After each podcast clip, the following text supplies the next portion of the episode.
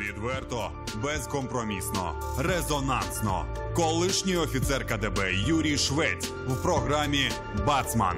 Дивіться просто зараз. Добрый вечер. В эфире программа «Бацман» – совместный проект интернет-издания «Гордон» и телеканала «112 Украина». Юрий Швед в студии, экс-разведчик КГБ, сокурсник Владимира Путина и американский финансовый аналитик. Юрий Борисович, добрый вечер. Добрый вечер. А, Вы знаете, два года назад, э, когда вы дали нашему изданию «Гордон» настолько резонансное интервью, э, что его процитировали абсолютно все СМИ и Украины, и России, и западные издания тоже не обошли его стороной. Вот, ну, только у нас на сайте, я скажу цифру, его прочитало уже порядка 10 миллионов человек. Эта цифра на тогда была, я думаю, что сейчас больше я не смотрела, если честно. А, Я напомню телезрителям вашу цитату, которая была вынесена в заголовок. Вы серьезно думаете, что Путин, делающий подтяжку лица, развяжет ядерную войну? У него от страха ботокс потечет. У меня в связи с этим к вам два вопроса. Первый.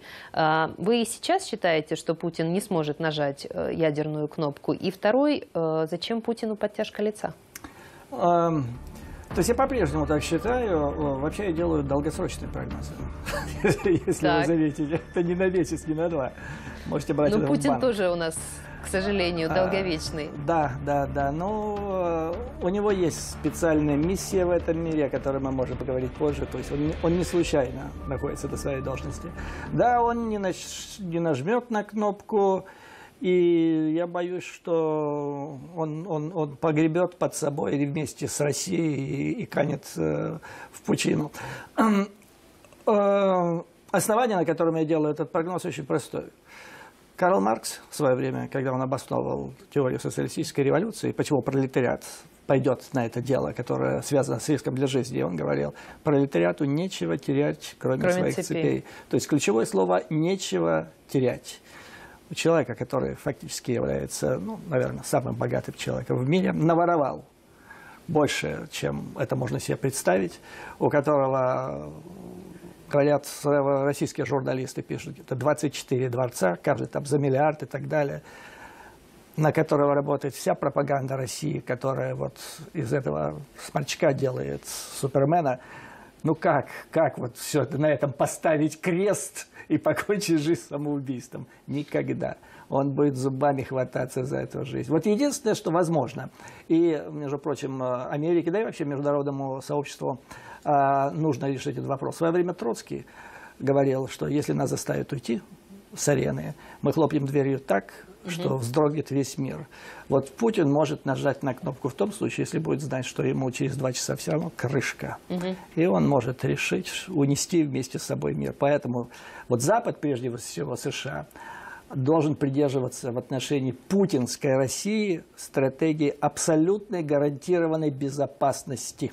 Не надеяться на здравый смысл Вовы Путина. Безопасности Путину? Нет, себе. Себе, Западу. То есть э, этот вопрос решаем. Этот вопрос решаем. Хорошо, вот вы сказали по поводу того, что он самый бога- богатый человек в мире. Чисто технически меня интересует вопрос. А, Где хранить, в каких странах, э, в чем эти все богатства? В дворцах, в деньгах, в слитках, в предприятиях? Ну, Олеся, вы же живете в Киеве. Это тоже страна рядом с Россией. Вот скажите, у вас крыша, сколько наберет с крышуева? Вот так, сколько, сколько процентов? 50, там, 30, да? При каждой власти проценты меняются. Окей, ну возьмем по минимуму. Один из ваших бывших руководителей государства, олигарх бывший, да, он мне говорил, я всегда работал 50 на 50. Это когда он был, крышевал бизнес. Это- это кто именно? да. А, ну, оставим это все. Ему и так плохо. Он за это... То есть Янукович, я поняла. Не-не-не, нет, еще до Януковича. Этот человек э, заплатил девятью годами, даже позже, э, сидением за решеткой. Вот он, он А вы считал... Лазаренко имеете да, в виду? Он Ага. считал, что он благородный человек. То есть, по минимуму, 50 на 50, о чем говорить. Ну, даже если Ну, посчитать... по-божески, Ну да. вот. Сейчас бывает и То есть, похуже вот условия. возьмите всех этих олигархов, которые сейчас в России, и отнимите у них 50.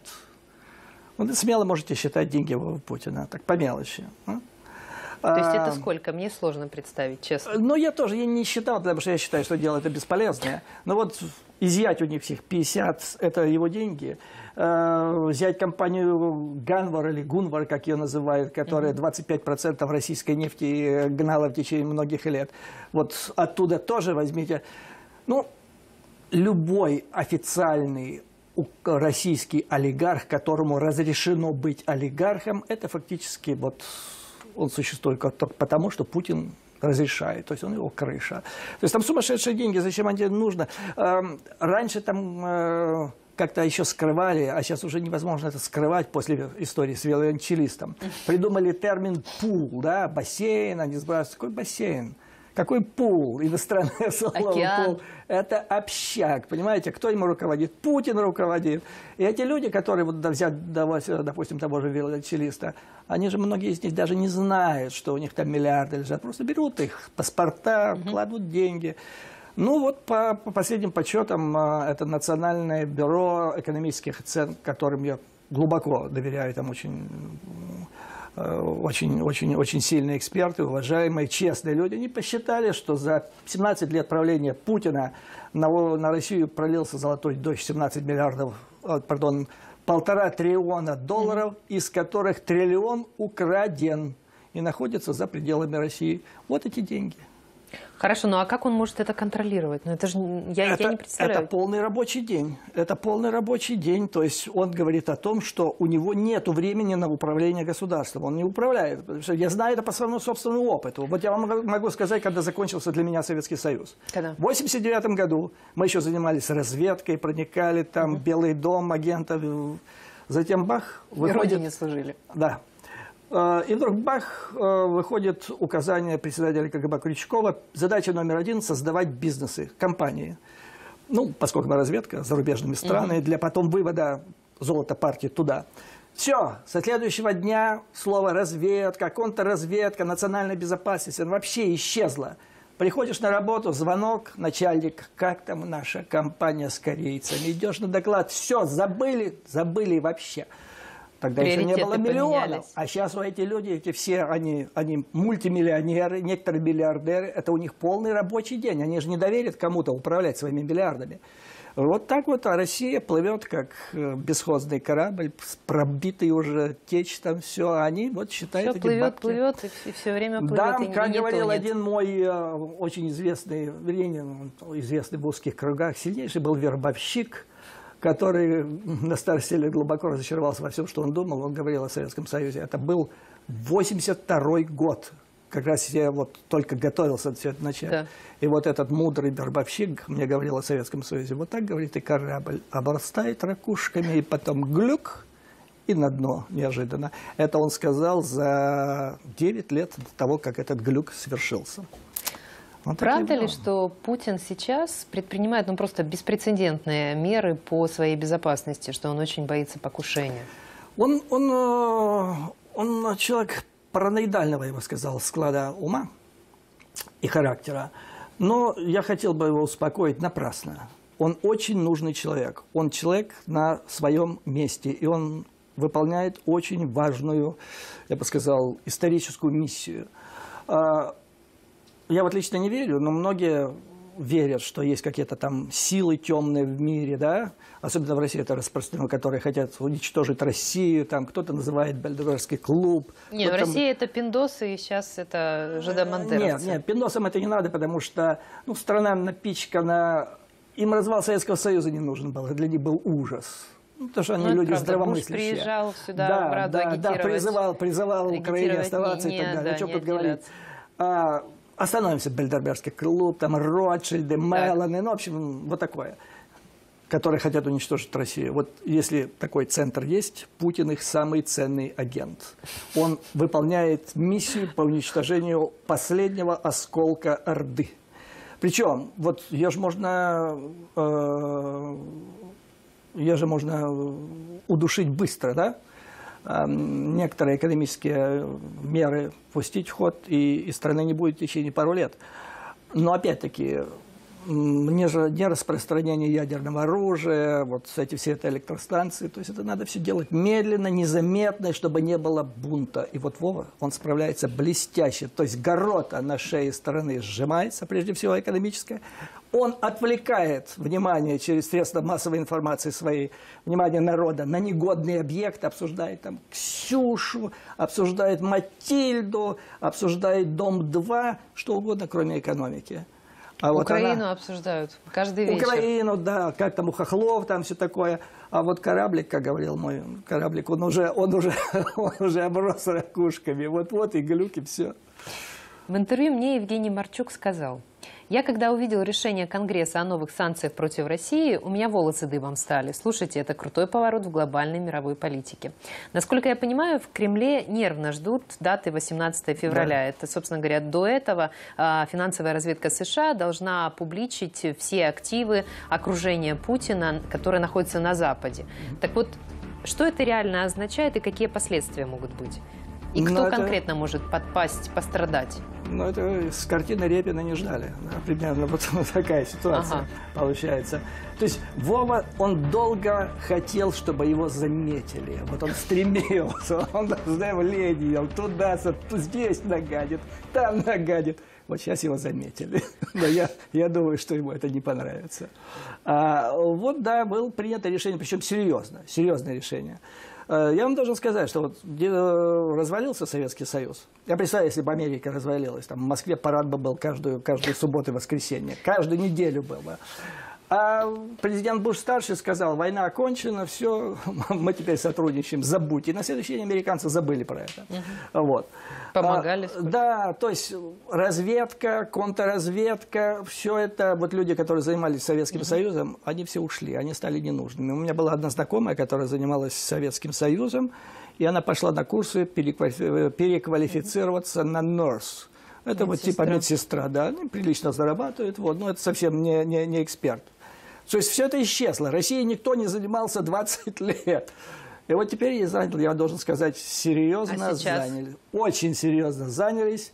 И очень ча- во- во- возможности у них технические есть, великолепные. И они сейчас быстро и очень активно ищут вот эти деньги. А, у вот людей, которые так или иначе, они наконец-то поняли, что все эти олигархи так или иначе они э, да, работают под На крышей, одного. так или иначе, да, они являются его, э, американский говорит, фронт, а здесь, я не знаю, как говорят, это подставное лицо, да, подставным лицом. И вот сейчас все это, все это сейчас вычисляется, ну и вот, и приехали. Дальше что? Вот хорошо, они выходят и рассказывают пофамильно, там берут, наверное, Да. каких-то олигархов или там Да.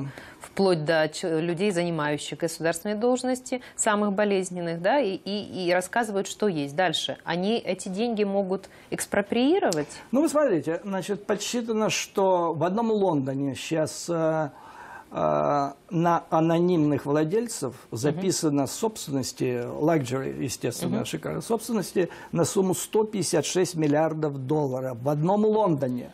В Соединенных Штатах Америки, это опять-таки неполные данные, так, приблизительно, которые я знаю, где-то 99 тысяч luxury, опять-таки, недвижимости объектов записаны на анонимных людей. А, То есть вот как-то так получилось. Закрыли все это на глаза. Ну, в общем, забыли о России. Вот она неприкаянная была, и вот они вот все это натворили. А теперь у них есть законы, по которым можно спросить, ребята, а откуда вы деньги эти взяли? А нам кажется, что вы чего-то там отмываете. А вот уверены, что эти деньги не имеют криминального происхождения. И вот когда начинают задавать вопросы, получается, как Павел ну, Ивановича в Лазаренко. Британии они же закон даже приняли. Если Ну не да. можешь доказать, то Ну они вот, могут... Да, вот в Советском Союзе так было. Купил ты себе «Жигули», докажи. Вот, вот так вот. И очень плохо. А теперь вот лежит этот, и начнут играть. Ну, кого? А, А я- кого действительно? Кого? Ну, вот лично я бы начал с Малафеева. Так. Вам известна такая фамилия, хорошо да? известно. Большой игрок, да, большой игрок на Да, международной на арене. Донбассе известен. Но он не только на Донбассе, он выполняет большую геополитическую миссию и в Восточной Европе, там в Болгарии наследил, в Сербии, говорят, следы оставил. Ну вот, вот Это один из них. Ну, еще есть, которые, вот ближайшее окружение, допустим, Вовы. Но они же все, вот они возникли ниоткуда и вдруг внезапно стали все миллиардерами. Э, с ними тоже может поговорить. Хорошо, но вот наконец-то сейчас Америка, на мой взгляд, начала предпринимать, ну, самое эффективное, то, что надо было с самого начала делать, Да. это деньги, это Да, вот то, что они да. понимают, да, разговор? Это я, я, я, я об этом говорил, когда вот носились с этим э, золотым дождем, э, пленка, Трамп. да, якобы Трамп. Трамп, золотой дождь, пленка, забудь. Деньги, money trail. Money trail – это вот то, что, если и следы оставляли, самое болезненное. Чего э, этим, этими действиями Америка сейчас может добиться? А, ну, во-первых, Вову надо изолировать полностью. Или, во всяком случае, показать, дабы не повадно было. То есть, ну, они как-то вот распояс, распоясались, да, э, за долгое время администрации Обамы. А, нужно их поставить на место, изолировать Вову от своего окружения, дать понять окружению... Настроить его окружение против него? Ну, конечно, нет, дать им даже не то, что настрой, просто им попу- популярно объяснить, что он свою миссию а, по легализации своих доходов через вас выполнять больше не может. А, Вы надеялись, что при нем вы получите красивую жизнь, богатую жизнь, так вот этого не будет. Ну и вот. А в России, я имею в виду и Советский Союз, испокон веков, ну, наверное, еще с Петра Первого так это проявилась тенденция, всегда правила бюрократия. И тот правитель, который вступал в конфликт с ней, рано или поздно проигрывал. Ну, Петр Первый, наверное, пожалуй, исключение из этого правила. А так, по большому счету, ну, Сталин держал под страхом расстрела их в узде, но потом, в конце концов, они с этим делом Да. справились. А так, вот, пример, Никита Сергеевич пошалил, пошалил, раз, убрали. Брежнев, это был апофеоз расцвета бюрократического. Сейчас при, при, при, при, при Путине, это мечта, это то, о чем мечтала КГБ, когда в 1989 году начала создавать эти э, компашки. Типа мы создадим, мы найдем людей, которые будут там работать и создавать деньги, и будут нам делать откаты, там 50%, ну, мы потом поговорим. Вот. Но потом наступило разочарование в середине 90-х годов, когда вот эти богатые, которые сделали КГБ, вдруг вообразили, что они... Не просто гении. поддержать, Да, а там, там Рокфеллер, хозяина они жизни. поняли, да, они решили, мол, кто ты такой, там, генерал армии Бабкову платили 10 тысяч долларов, он у них консультант, это был позор. Глава Был, охраны, да, да? да, службы? да, да, был, произошел реванш. Вот Вова это реванш. Это какой-то там термидоры и так далее. Ну, сейчас маятник должен уйти, эти ребята должны... Это же делается как раз накануне выборов президентских. То есть это может как-то повлиять на их исход? Нет, понимаете, мы с вами сейчас обсуждаем вот как-то так в очень тесных временных рамках. Я на этот вопрос смотрю шире. Значит, э, Россия обречена. То есть при Путине страна обречена на смерть. Я это точно знаю, потому что вот так же я изнутри смотрел, как Советский Союз. Экономика идет на дно, то есть Путин-то создал экономику для чего? Он создал ту систему, которая позволяет ему контролировать все важнейшие потоки финансов так, и оставаться у власти. Это главная задача той экономической системы, которая... Но эта система не позволяет этой экономике развиваться, она ее удушает, понимаете? Поэтому прием, вопрос стоит так. Если он остается, экономике крышка. Для того, чтобы она развивалась, надо его убрать. Но он будет сидеть до конца. То есть он доведет страну до, до, до, до, до- До до конца. Да, до А конца. есть люди, которых Путин боится? А, Я не думаю, не думаю. Вы понимаете, вот в той системе, в которой он работал в Ленинграде в свое время, и которую он сейчас воссоздал в масштабах всего государства, а, наверх всплывают люди, то есть самодостаточные люди, их топят еще на дальних подступах к верху. Наверх всплывает... Ну, как, Советская система. как проще всего сделать карьеру? Примажься Да. к боссу, прогни свой хребет, поцелуй его там куда-нибудь и так далее. Как наш шеф говорил, «А вы даже, говорит, подлизаться не можете. То есть для него это был это предел падения. Да? Когда вы даже подлизаться к начальнику не можете. Вы когда-нибудь видели, как смотрит на, вот говорят, Сенчин, да? Э, там страшный, страшный Сень- э, Сечин, да, Игорь, Да. Игорь Иванович Сечин, Сечин. страшный человек. А когда-нибудь видели, как он смотрит на Путина? Да? Влюбленными глазами. Я вспоминаю Маяковского, глазами доброго дядю выев и не переставай. Он смотрит как пудель, как пудель. а. Вот он, понимаете? Кстати, кстати И все они пуделях. пудели, и все они, да, и все они, во всяком случае, изображают. Я не знаю, как они дома вот ночью, ля- ля- ля- когда голова на подушке, жена заснула, и вот вспоминает этот день. да. Унижение? Да, кошмар. Ну, за бабки, да. То есть тут надо выбирать. Или тут чувство собственного достоинства, самодостаточности. Или да, да, я козел, но у меня вот там в швейцарском банке что-то есть. Вот так, понимаете. А воспользоваться-то уже и нельзя? Да, вот, вот так. То есть... Хорошо, а вот по поводу собак как раз. Э, Мне Станислав Белковский говорил, что Путин вообще никого в жизни своей не любил, не любит, кроме разве что собаки-кони. А, Да. вы, а вы как считаете, он любит кого-то? Он способен на это чувство? Я думаю, нет. Я думаю, нет. Знаете, у нас, у нас была такая специальность, называлась оперативная психология. Так. Причем это очень важная специальность была для вербовки, для того, чтобы э, уметь, в принципе, вербовать агента в условиях Соединенных Штатов Америки. Потому что ситуация была такая. Если ты собираешься вербовать агента, то три встречи ты с ним можешь провести нормально, а на третьей встрече ты должен уже его перевести на конспиративную основу. Ну, то есть это долго объяснять. Короче говоря, за три встречи ты должен разобраться с человеком. Он может быть агентом, ты можешь его завербовать. Если Конфетно-букетный да. период. И если ты за эти ошибся, да, и ты- его нельзя, то есть ты, ты, ты решил, что его надо вербовать, и ошибся в этом, то когда ты придешь его вербовать, сзади к тебе подойдут пару человек. И вот у нас был такой случай. Однажды человек ошибся, его подошли, взяли, это было в 70-е годы. А, Отвезли на кладбище, а, это в Нью-Йорке происходило, поставили перед свежевырытой могилой, не бандит, Как это просто ФБР. в фильмах голливудских. Да, да, да, да, да. Вот это было поставили его на край свежевырытой могилы и сказали, ну рассказывай. Он молчит. И потом рассказывал, слышу, отходят шаги и так далее. Потом перед раствор, то есть за- затвор передергивается. Вот человек пережил. Но это так, э, мимолетные эмоции, а там можно было загудеть, если не- нет дипломатического прикрытия. 15, 20, 25, то все. Вот, поэтому мы очень тщательно изучали это. И где-то часть ее было, то есть надо было быть физиономистом, понимать человека.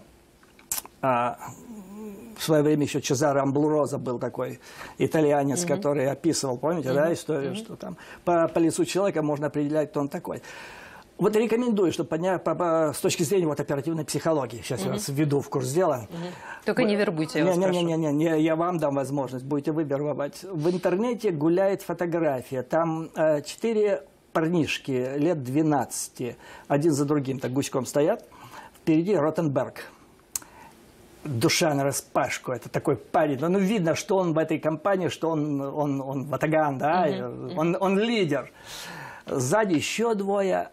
И последний стоит такой, ну, цветок в пыли, знаете, такой униженный, оскорбленный. И на его лице написано столько обиды на весь окружающий мир, что вот природа создала его вот таким. Это Вова Путин.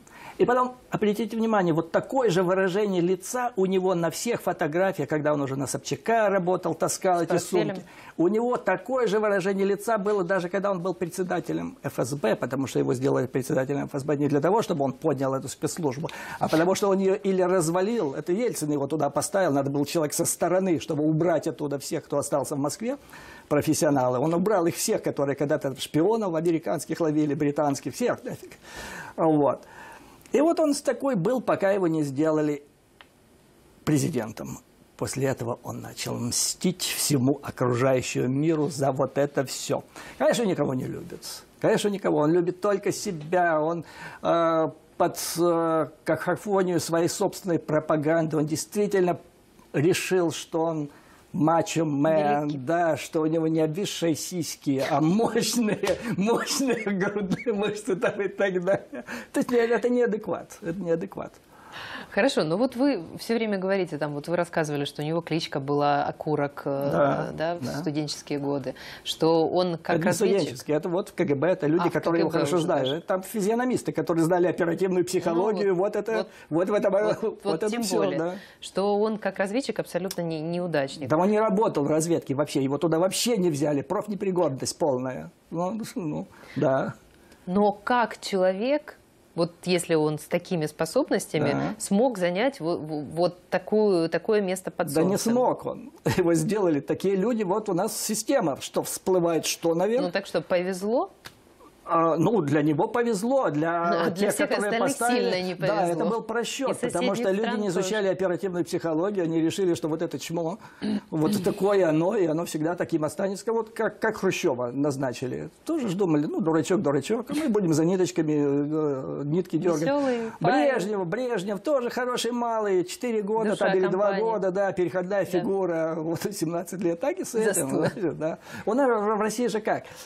Сущность определяет не человек, определяет сущность той позиции, которую занимает стул, должность определяет. Да. То есть, как Березовский говорил после того, как он помог выбрать Путина, он говорит, в следующий раз дайте мне стул и дайте мне общенациональный канал телевидения, и этот стул я сделаю следующим президентом. Ну вот. Хорошо. Сейчас вот развернулась эта кампания по выдвижению Собчак в президенты. Я у вас спрошу сейчас, как у разведчика, что это за операция, и вспомню то, что вы в интервью Дмитрию Гордону рассказывали, что ее отец Анатолий Собчак, и, кстати, руководитель Путина Анатолий Да. Собчак, был завербованным агентом КГБ. Так вот, если сложить эти все пазлы, о чем это нам говорит? Ну, тут немножко э, вопрос такой он разно, многоградный, э, разносторонний. А, о чем это говорит? Ну, оставим даже Собчака за, за бортом всего этого. Тот факт, что Ксюша идет в президенты. Я Так. когда услышал, я, я, я, я был в шоке. Не, меня, меня трудно чем-то удивить. Мне казалось, что я уже много... Но я был в шоке. То есть это обрушение всего того, что Вова, его администрация, окружение российской пропаганды создавала 17 лет. Успешный человек, который там всех переигрывает, который там шахматные партии разыгрывает, которого любит 86% населения. Ну как после этого? Вы понимаете, вот Ксюша, ну она, она делает карьеру, она не глупая женщина, да? И она Конечно, эволюционирует, да? Но есть такая вещь, как репутация. Вот в Италии была член парламента Чичолина, да? мгм. Тоже не глупая дама была. Но, но для всех она была порнозвезда. Ну, потому что все помнят, да, Ксюша – это начинала. Дом-2.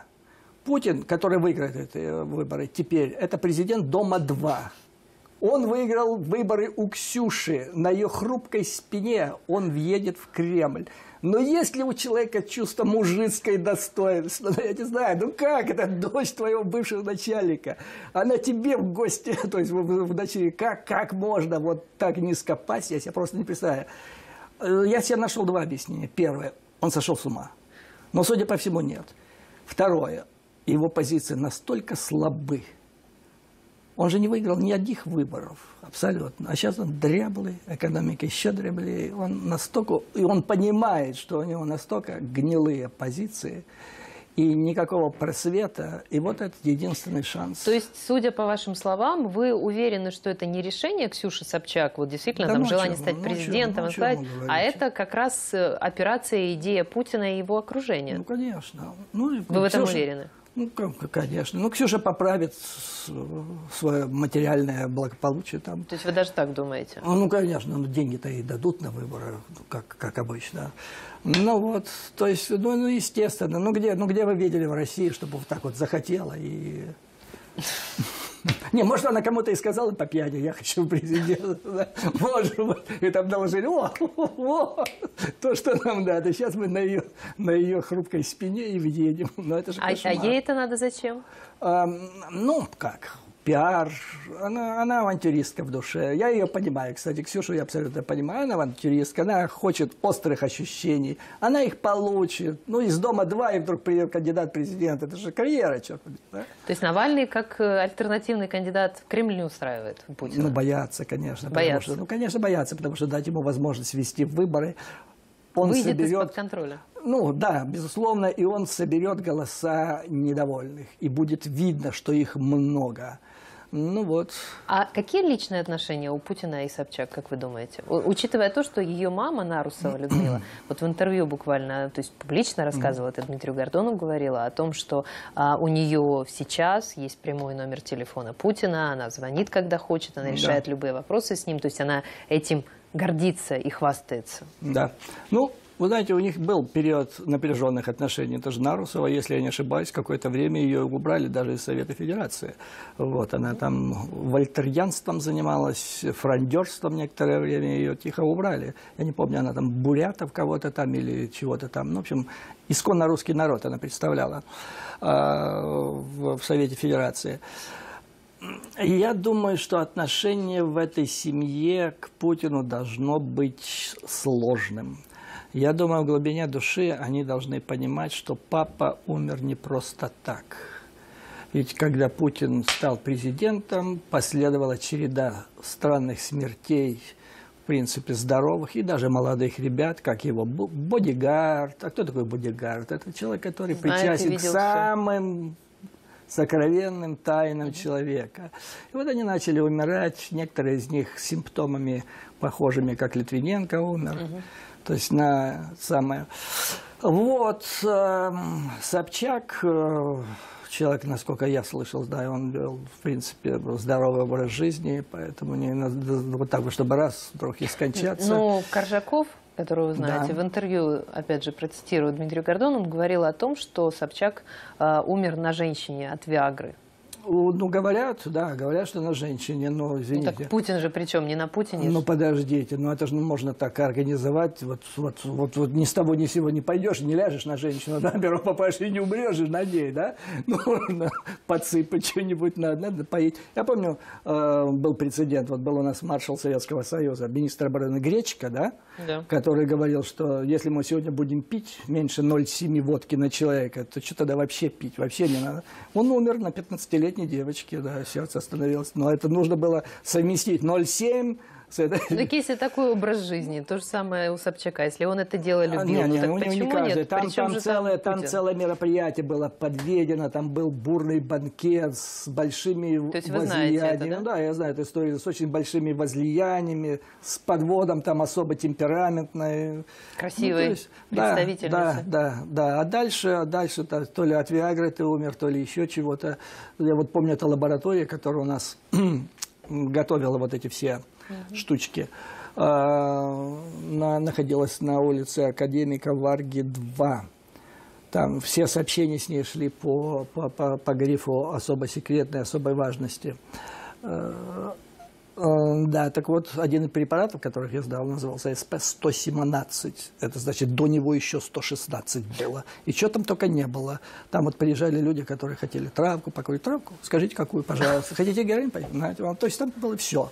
И Виагра, там тоже было в меню. Ну, да, был, был Виагра рассчитана на конкретные дозы. Вот с этой Виагрой он умрет Только там, через, через 15 минут, с этой через 25 и так далее. Хорошо, ну а Ксюша эту версию знает, как вы считаете? Эм, ну, понимаете, человек, еще Кант говорил, что человек путем обычной логики может доказывать абсолютно разные вещи, убеждать себя в чем угодно. То есть можно убедить себя в том, что это вот так было, а можно, что вот так было. Ведь как вот, вот эти все э, воры, вы думаете, все они вот мучаются социуме, я вор, я вор. Нет, большинство из них я патриот. Я ворую деньги, чтобы спрятать их, иначе они а там... А потом церковь строит, там еще да, жертвуют, да, да, индульгенции да, да, да, ну, да, нормально. Да. Я ворую эту нефть, потому что иначе пиндосы захватят. Ну, то есть это все патриотизм. Вот это из той же истории. А Крым я что украл? А, Крым это было спонтанное решение. Вот Вова, ну это да, это была ошибка резидента, причем очень суровая. Он обиделся, он обиделся. Ну там же вы же здесь танцевали, там кто не скачет, той москаль, там да, смеялись, издевались над Вовой. То есть изгон а, Янукович, это, конечно, была страшная пощечина Вовы. Он же два раза его сюда задвигал. Ну, что мне рассказывать, да? Он же здесь контролировал через, э, при, при Януковиче все. СБУ, это было филиал ну, ФСБ, министр обороны. Российской и... Федерации были и, и министр обороны. Совершенно и верно, совершенно верно. Вот. Э, поэтому, да, он просто очень обиделся, очень обиделся. Ну и совершил очередную ошибку, потому что они здесь были везде, они все видели. И вот какое решение приняли?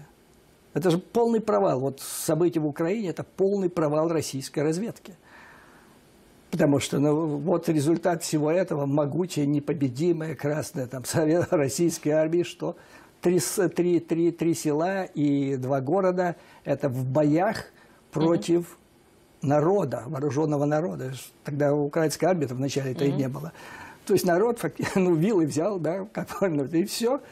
То есть это, это, это дичайший был провал российской разведки, который показал, что она просто не понимала, что это происходит. А это один из них. Россия счастлива от того, что у нее Крым есть? Нет, он, он, он несчастлив по всем, он несчастлив всегда, понимаете. Он же опять какую-то речь произнес, где опять говорил, там все пиндосы виноваты.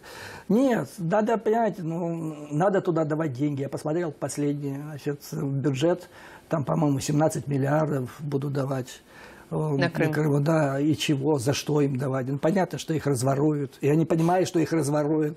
Но если эти... Теперь уже свои там стоят. Ну да, если Гоблин там всем этим руководит, ну что могут Это быть с этими деньгами? Аксенова? Ну да, ну да. А Вот. Поэтому нет, нет, он, он, он недоволен, он, он не знает, что делать. То есть он когда-то рассказывал, вы помните, кому- кому-то из иностранных эм, эм, то ли журналистов, то ли что, что вот он понял в детстве, что нельзя загонять крысу в угол. Он сам себя загнал. Это мастер. Это мастер. Блестящий. Он всех переиграл и загнал себя прямо в угол. И теперь вот там. Хорошо. Э, Вот сейчас я смотрю за тем, как Польша себя ведет, и они все, все больше и больше все их заявления по делу о крушении самолета Качинского под Смоленском, а, они говорят о том, что они э, выставляют Россию виноватой или там туда ведут все ниточки. Вот реально, если Польша докажет, что Россия устроила это крушение, какие последствия могут ждать Россию? Тяжелые последствия. Украина должна помочь Польше. И может помочь Польше это доказать. Каким Я- образом? Я это точно знаю. Ну, как это будет делаться, я, не, не- я, мне- я здесь не скажу. Да, потому что иначе, Интересно. Иначе, иначе игра потеряет смысл. Но может и очень хорошо может помочь Польше, своему соседу и другу э, это доказать. Но это будет второй, второй фактически малазийский Боинг. Ну, Так а что страшно. малазийский Боинг? По сути, вот смотрите, сколько уже все это расследуется, и до сих пор же нет никаких э, толковых реакций и последствий для России по малазийскому Боингу. Ну, тут, как, как Джизус еще говорил, начинать надо с себя, да, где украинские иски против агрессора там и так далее. Ну, в Гаге есть уже парочку. Ну вот, вот, да, один сразу, Правда, один сразу выбрали, насколько я мало. понимаю, да, сразу выбросили. Ну, нельзя так, потому что Украина не имеет права проигрывать судебные иски международной инстанции против России. Это все равно, что вот э, союзники выиграли Вторую мировую войну, а потом бах, и проиграли Нюрнбергский процесс. Ну, не должно быть так, понимаете. Э, Хорошее сравнение. Ну да, это где-то так получается. Э, я работаю сейчас с одной американской фирмой юридической, которая собирается, готовится вчинить России иск за сбитый малазийский Боинг. Но надо содействие, наконец-то, Украины. Надо получить э, свидетельство о том, ну, короче говоря, о, о связях между там, Россией вот этими се- сепаратистами, террористами и так далее. Да, ну вот одна из целей моей приезда сюда. Ну, поговорил с людьми, и мне говорят странные вещи, что никто в этом государстве не, никому не пришло в голову, что надо найти юридически доказуемую связь, скажем, между Москвой и этими сепаратистами. Ну, как это для меня, как холодный душ был. Как это? Как это? То есть разговоры везде, я уверен, и на вашем телеканале, да, разговоры, вот связь оттуда, финансирование, поставки. очевидно. Я спрашиваю, а где доказательства? Есть у вас вот вы факты? Мне говорят, да, вроде указание не поступало на сбор он их. И я как-то так был обескуражен этим услышанным. Я не хочу верить. Я хочу верить, что, что люди заблуждаются. Может, я не с теми говорил. Я поговорю еще с другими. Расскажите, потом Расскажу, поделитесь. да. В интервью мне Тарас Черновил сказал, Пол Манафорт – показушный фрондер, стопроцентный профан в своем деле и нулевой как профессионал. Черновил, будучи в команде Виктора Януковича, он же ра- работал с Манафортом и, э, ну, вот, собственно говоря, сделал такие оценки ему. Как вы его оцениваете? Я согласен. Я согласен. То есть э, функция Манафорта не состояла в том, чтобы быть политтехнологом, который будет подсказывать, там, как выиграть выборы. Тот же Черновол и я же с ними, многие здесь эксперты в Украине выполнили бы эту э, миссию гораздо лучше. Его, он, с моей точки зрения, из того, что я слышал, говорили и так далее, он выполнял здесь миссию агента влияния Москвы, целью которого было поставить под контроль не только Януковича, но и всю Украину. И причем это делалось настолько виртуозно, что Янукович это все воспринимал, ведь Манафорт американец, да? То есть все это делало, он фактически транслировал влияние интересы Москвы, а Янукович это все воспринимал как совместно согласованное решение Москвы и Вашингтона. Это блестящая операция влияния. Вот, вот, вот в этом и состояла, я думаю, его функция. Манафорт может стать причиной импичмента Трампа? А, не знаю, не думаю, не думаю. Я думаю, что там большая опасность идет от человека по фамилии Дэвид Сеттер. Это эм, товарищ из Бруклина, э, выходец, его папа, по некоторым сведениям, по фамилии Шафаровский, был близким э, коллегой Семена Могилевича. Вот. Но человеку повезло родиться в хорошей, в приличной семье. Вот. Ну и он э, продолжил как бы там кому-то там лицо разбитым бокалом резал и так далее. В общем, у него колоритная жизнь была. И он участвовал в бизнес-операциях, в частности, в попытке провести очень крупную операцию для Трампа с Россией, буквально за два месяца там, до выборов. И вот сейчас говорят, что он сотрудничает со следствием, с комиссией Мюллера. Угу. И вот если этот человек расскажет, вот здесь, я думаю, возникнет э, Там просто бизнес-сделка, для... там финансы?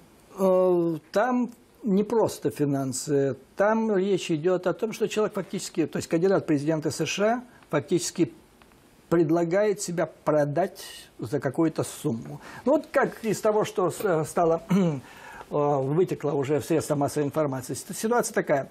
В октябре месяце, буквально там, за полтора месяца, пара э, ушлых людей из Бруклина принимают решение со связями, со, да, со связями в Москве.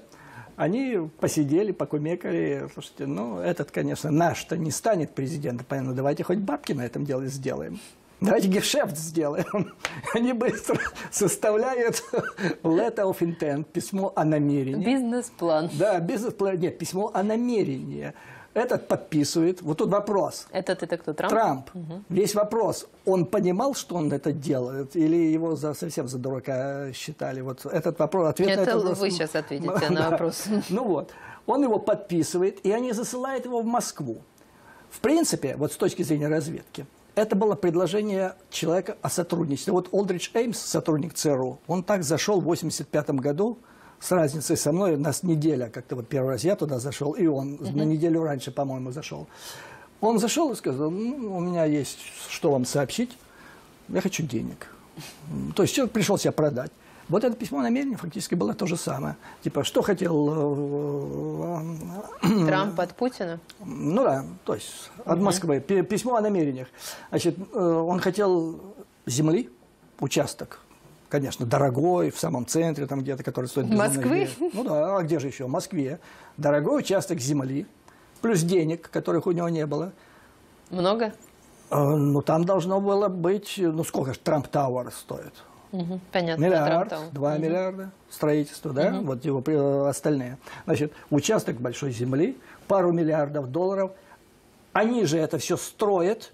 Он разрешает повесить там Трамп над ним. Угу. И за это ему дают там ну, то ли 250, то ли 300 миллионов. Просто так, да? И они вот это все... За... То есть это, ну, Купите. Ну, как-то дешево для президента, Друзья, для купите папиросы, да? Да.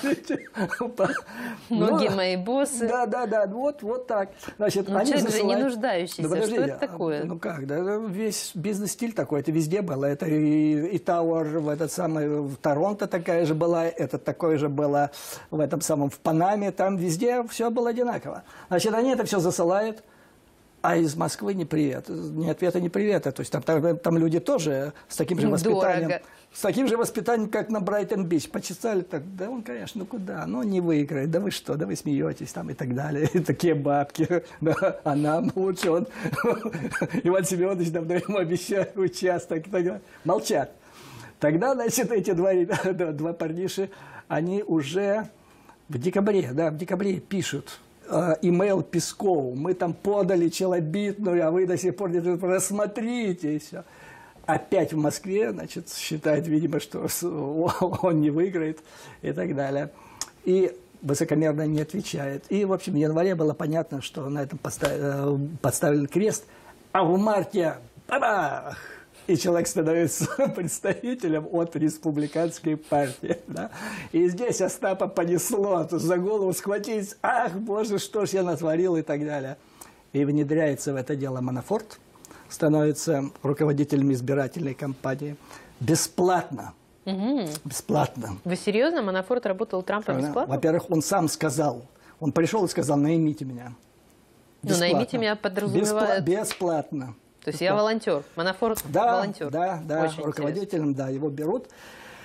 И потом организуют встречу, там, Мэйфлауа хотел у них То есть он, по сути, агент ФСБ был, да, у Трампа в команде? Ну, ну, как, да, как? да.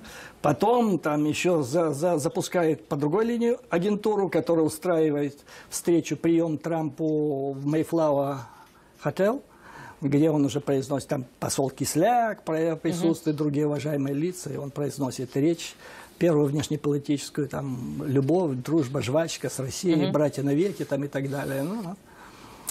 Вот так это все произошло. То есть Слушайте, но если все это известно, и вот так это все уже можно фактически доказать, я, я не понимаю, почему вот- еще не начат вот процесс я, я скажу, ну, подождите, там люди дотошно работают, э, это рассказал, сейчас надо это все выстроить, систему доказательств там, и так далее. Ну, вопрос вы мне задали, а он понимал, что он подписывал, что он фактически себя продавал за это, это было предложение? Кстати, вот Или- а как вы Трампа можете охарактеризовать? Он же очень, ну, скажем так, мягко, нестандартный человек. То есть какие у него основные черты характера?